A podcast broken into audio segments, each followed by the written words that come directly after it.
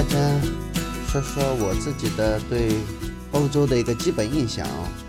老裴漫步在欧洲的很多城市，我发现有一个特点：你只要漫步在欧洲的这个城市中心，啊，随便走几步，一百米、两百米，最多一公里吧，你就会看到一些古代的建筑。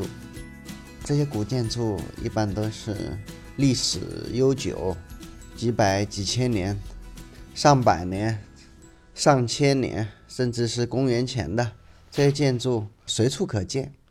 那些教堂更是星罗棋布啊，不胜枚举。漫步在欧洲的街头，你会发现漫步在这个城市的历史中。这个跟中国有很大的不同。你在中国。你几乎看不到什么古建筑，嗯，你能看到上百年前的民国时代的建筑，倒是印象非常深刻啊。民国的那些建筑也是美轮美奂呢。但是在民国以前的建筑，你看到的就会比较少。我印象中只有中国古代的宫殿啊，是故宫啊什么的，还有一些皇帝的陵寝啊，这算是古建筑吧。还有。为数其实并不多的，佛教的寺庙，还有一些道家的道观，但是数量也不是很多，建筑呢也不是很庞大，一般都是比较小巧。跟欧洲的寺庙相比啊，那个规模、那个数量都不能够相提并论。在罗马街头，你除了能够看到无数的教堂之外，还能看到随处可见的那种废墟，就上千年前罗马古城的废墟，啊，到处都是啊，啊，遍布着整个城市，你走到哪都能看到哪。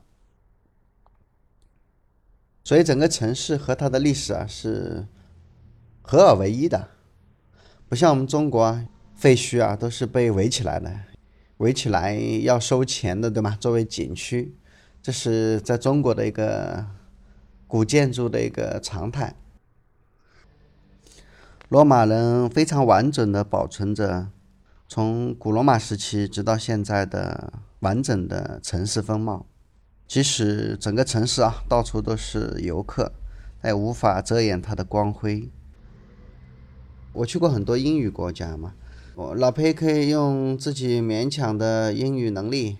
啊，基本上也是能够沟通顺畅，但是到了罗马，你会发现当地人不讲英语，身边的游客啊，呃，占了绝大多数啊，比当地人要多得多。特别是在景区的时候，基本上都是来自全世界各地的游客，哎，他们操持着各种各样的语言，感觉自己好像特别的怪异，呃，完全不知道。他们在说些什么？在罗马，人们追求着更加美好的生活品质。在罗马，这里的家庭啊、信仰、友谊、美食和美酒主宰着一切。这就是我们著名的意大利式的享乐生活。旅行者无不因为意大利的魅力而折服。被它在阳光照耀下的那些美景、历史，以及它的美味佳肴，为它的非凡的设计感、艺术所吸引。另外，在罗马，我们看到了很多古代的建筑里面，哈，还有无数的公共建筑，除了教堂之外，有什么罗马斗兽场啊、公共浴池啊。什么元老院啊，这些东西，它不像中国啊。中国的古建筑，在我看来哈，基本上要么是皇帝的皇宫，要么是皇帝的陵寝，啊，这些是绝大多数。只有一小部分寺庙，就是这些寺庙规模也不够庞大。更有一点跟国内差异非常大的地方啊，这里的很多。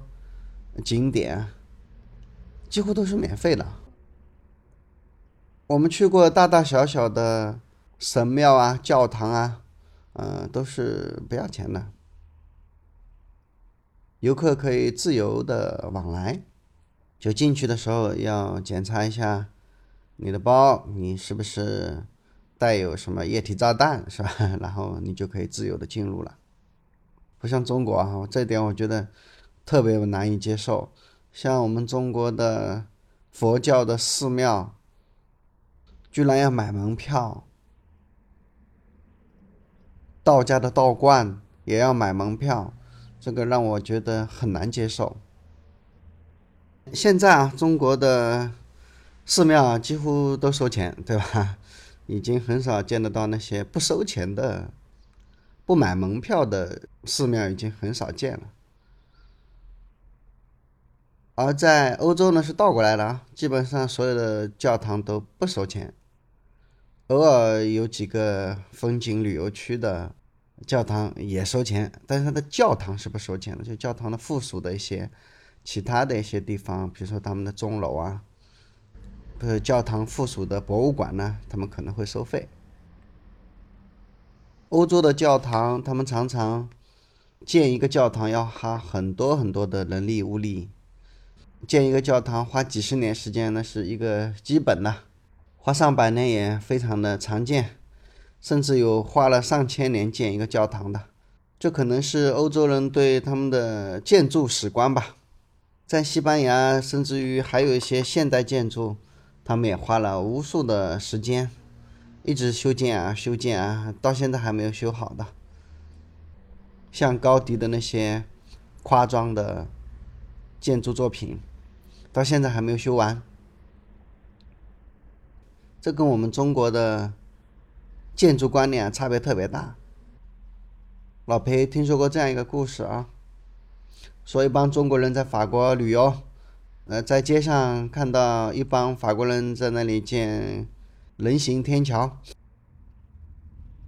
然后他们过几年又到了法国，又看到这帮人还在那里建那个人行天桥，中国人就觉得很奇怪嘛，就问这些法国人。你们建了几年了呀？这个人行天桥。哦，那帮法国人说，已经建了三年了。中国人说，你们什么时候打算把它修完呢？法国人说，再花三年吧。中国人哈哈大笑啊，就是你们这些法国人，你们懂建筑吗？你们怎么搞的？六年要建一个人行天桥？在中国，这种人行天桥最多六个月肯定能完成，快的话六个礼拜也能做好啊。法国人对中国人说：“是啊，你们六个礼拜建好一个天桥，但是用了六个月就得维修，用了六年就得拆毁，因为已经坏的不成样子了。我们法国人虽然用了六年建这个人行天桥。”但是我们六年不用维修，至少可以用六十年以上。啊，这个故事虽然有点夸张啊，带有这种戏谑的成分。不过老裴自己的切身体验啊，老裴在武汉待了很多年嘛。武汉有一个有几座长江大桥，第一座是苏联人给中国人盖的武汉第一长江大桥。后来中国人改革开放之后，也盖了一座，叫第二长江大桥。据说啊，这个第一长江大桥啊，建完之后三十八年没有大修。武汉人嘲笑自己的那个第二长江大桥啊，建完三年修了三十八次。哈哈哈，这个虽然可能只是个笑话啊。也说明了我们欧洲人和中国人建筑观念的巨大的差异啊！好吧，关于建筑就说到这里。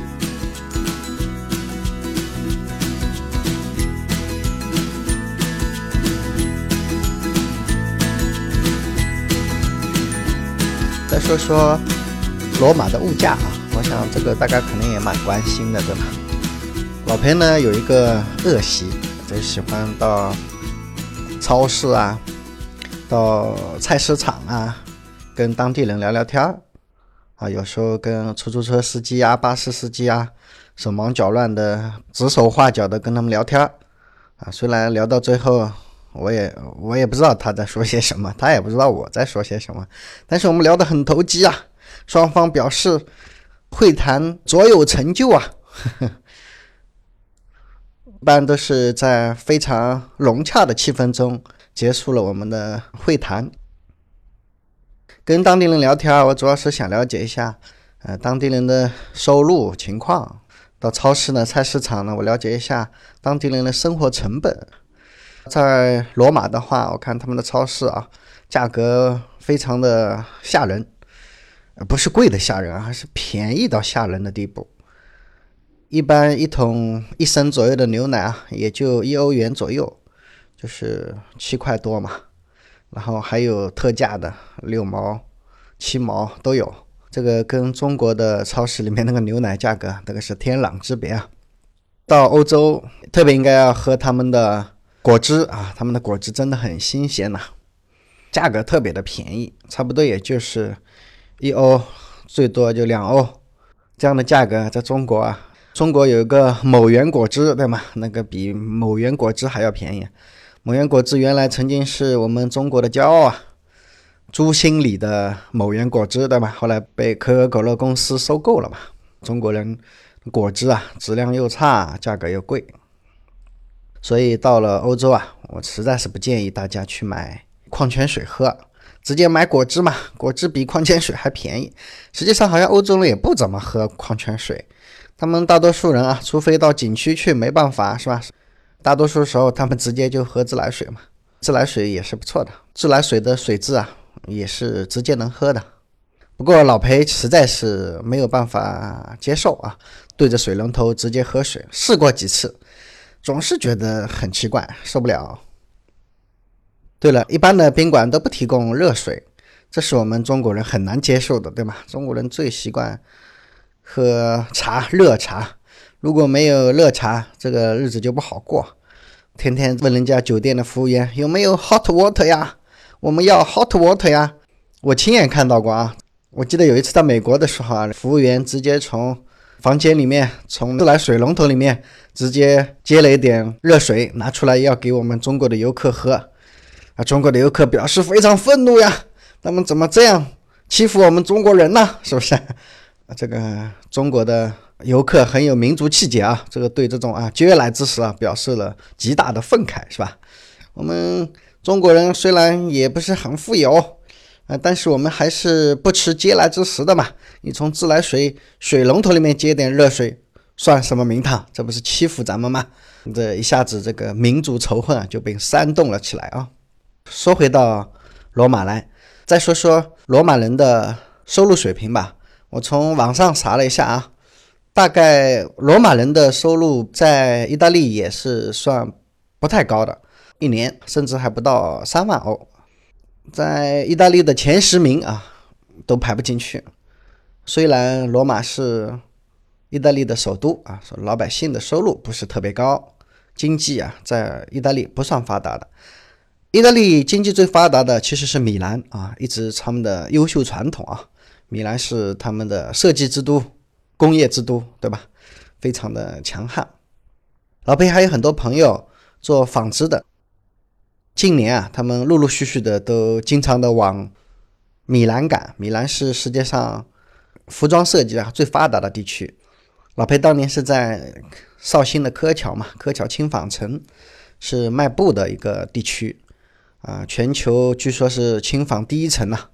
他们的布啊，现在也不太好卖了嘛，因为中国的人工成本越来越高，所以呢，他们就想把这个布直接卖到意大利来，卖到米兰来。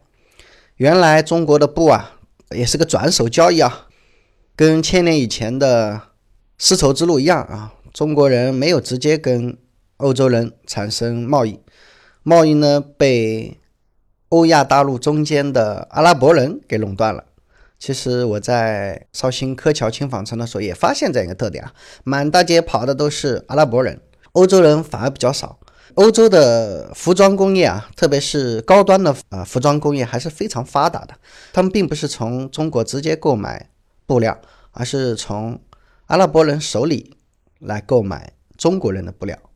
那现在这个状态啊，我们中国的纺织的成本啊越来越高了嘛，人工成本啊，然后像印染行业，他们的政府经常要给他们弄一些罚款呐，你要污染环境，不能让我们的印染工厂在绍兴这个地区随便排放污染物，对吧？把河流都污染的寸草不生，鱼呀、虾呀全部都死光了，是吧？不能让他们在这里开印染工厂。后来我们中国人没办法呀，成本嘛越来越高啊。啊，后来我们柯桥的企业家们纷纷的把工厂搬到了生产基地啊，搬到了越南呐、老挝啊这些地方。老裴自己有好几个朋友就把他们自己的工厂直接搬到了越南啊，在越南跟二三十年前的中国很像啊。越南政府提供的优惠政策啊，跟当年中国。政府给外商提供的优惠政策是差不多的。当年我们中国政府给香港人、给欧洲人、给台湾人啊提供免税政策是吗？免费，甚至还有提供免费的土地，免很多年的税是吧？到了很很久以后，还有什么外贸补贴啊之类的。现在的越南、老挝跟二三十年前的中国，呃，其实发生的情况是一模一样的。除此之外呢，柯桥人还把自己的销售不再是简单的把它卖给阿拉伯人算数，而是希望越过阿拉伯人直接跑到欧洲，呃，跟米兰的商人直接形成交易，从而提高利润，减少中间商。在罗马街头还有一些挺有意思的事啊，就是罗马的很多车呀。就是在马路上跑很多摩托车啊，这些摩托车从高头大马的雅马哈，到跟中国的十几年前大街小巷到处都是那种小木兰嘛，就是小摩托车、轻便摩托车啊一样。所以在罗马街头啊，经常看到这些摩托车啊横冲直撞的啊，然后发出这种嘹亮的汽车马达声，轰鸣而去，一骑绝尘。非常的潇洒，特别是那些身材高挑、细腰丰臀的金发女子啊，在雅马哈上穿戴的一身黑，戴着个墨镜，从马路上招摇而过啊，这个是一道亮丽的风景线呐，非常的漂亮。另外呢，还有一个特点是，马路上经常一些特别小的车，像什么菲亚特呀。然后还特别小，就是排量我估计都是在一以下的。经常有一些老头啊、美女啊，什么都有啊，坐在特别小的汽车里面，像个甲壳虫一样在马路上移来移去的。哦，对了，还有他们的停车也挺好玩的。前几天我看到有一个金发碧眼的美女啊，在停车，她那个车也特别小，她停车的时候特别有意思啊，在中国是不可能想象的。虽然车很小，我看那个停车位也是小的没法再小了，而且前面也是辆车，后面呢是几辆摩托车。我看以老裴的技术啊，老裴已经开了二十多年汽车了，但是我觉得我自己是怎么也停不进去。然后我就老有兴致的停下了脚步，在那里认认真真的看小姑娘怎么把车停进去啊。后来老裴恍然大悟啊，他是屁股往后一翘，车头再往前一。一突，然后后面一翘，前面一突，后面一翘，前面一突，三下两下就把车停进去了。哎，老裴看的头都大了，目瞪口呆啊。不过好像意大利人不像我们中国人吧？那个车啊，擦擦碰碰，他们也无所谓，是吧？所有的车啊，也没有什么特别特别在乎它有没有剐蹭啊，漆呀有没有掉呀。而且作为意大利啊，是世界豪车生产的。最大的国国度啊，但是整个罗马就没看到几辆豪车啊，也挺奇怪的。倒是有不少老爷车，老裴也看到了罗马街头什么阿尔法罗密欧啊，那种老款的，还特别多的就是菲亚特的那种，还有雷诺的法国雷诺的那种特别小的车。而且开车的人年纪大的老年人比较多啊，一般小气点，我看他们还比较喜欢开摩托车吧，可能开摩托车。比较拉轰啊，然后听着那种令人血脉奔张的摩托车马达声啊，轰隆轰隆轰隆轰隆啊，听着让人觉得非常的激动人心，肾上腺素忽然就集中起来。最后说到老裴在罗马买车票，买火车票啊，那天其实也挺惊险的，值得一说啊。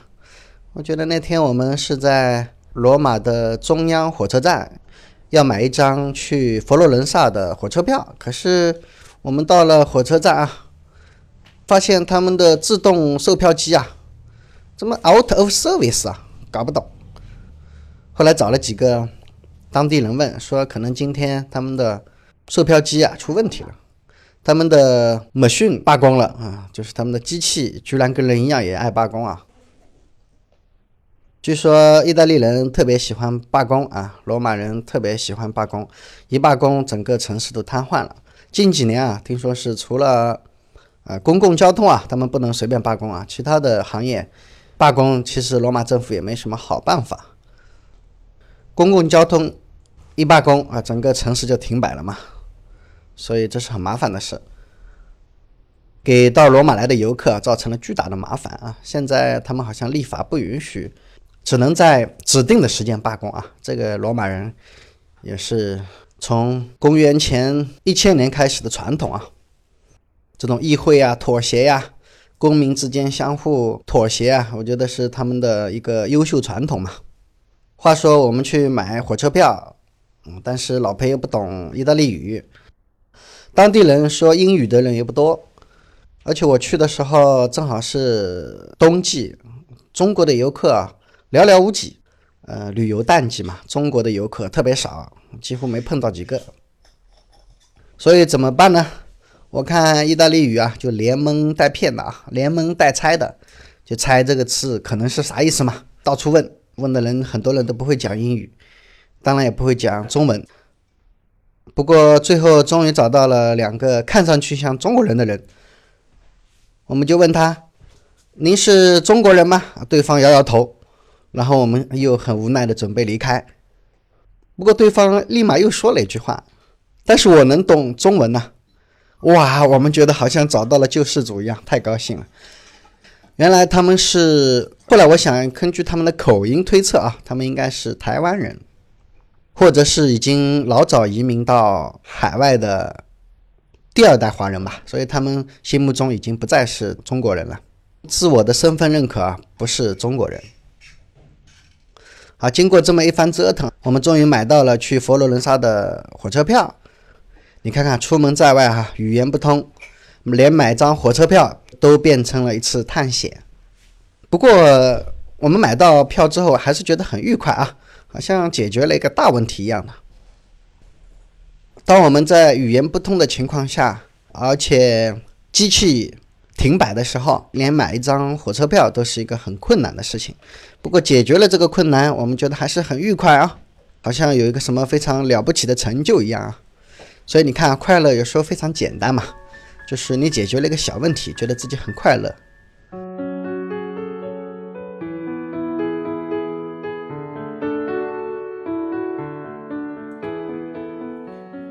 多年以来，一直有一种力量支配着你我。有人安排好了我们的生活，我们的衣食起居，我们的大脑被事先预定。我们应该知道什么？我们不应该知道什么？什么是有用的知识？什么是没用的知识？你需要的或者不需要的，一切都被事先规定好。我们的大脑按照规定的方式思考，我们的人生。按照规定的方式度过，我们害怕离开这个轨道，因为他们说不要乱跑，不要胡思乱想，只有这里才是唯一安全的港湾。我们不约而同地以为未知的世界是可怕的世界，没有人捆绑我们的脚步，更没有人捆绑住我们的思想，是我们自己用混沌的知识蒙蔽了双眼，蒙蔽了大脑。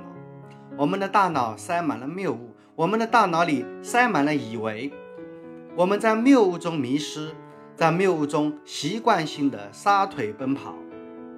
要知道，如果方向错了，跑得越快，离你心中的梦想越远。大脑归零，想象自己是个孩子，放慢脚步，调整方向，重新开始认知世界。大脑归零，跟老裴一起游荡在声音里，用婴儿般的耳朵重新认知这个世界。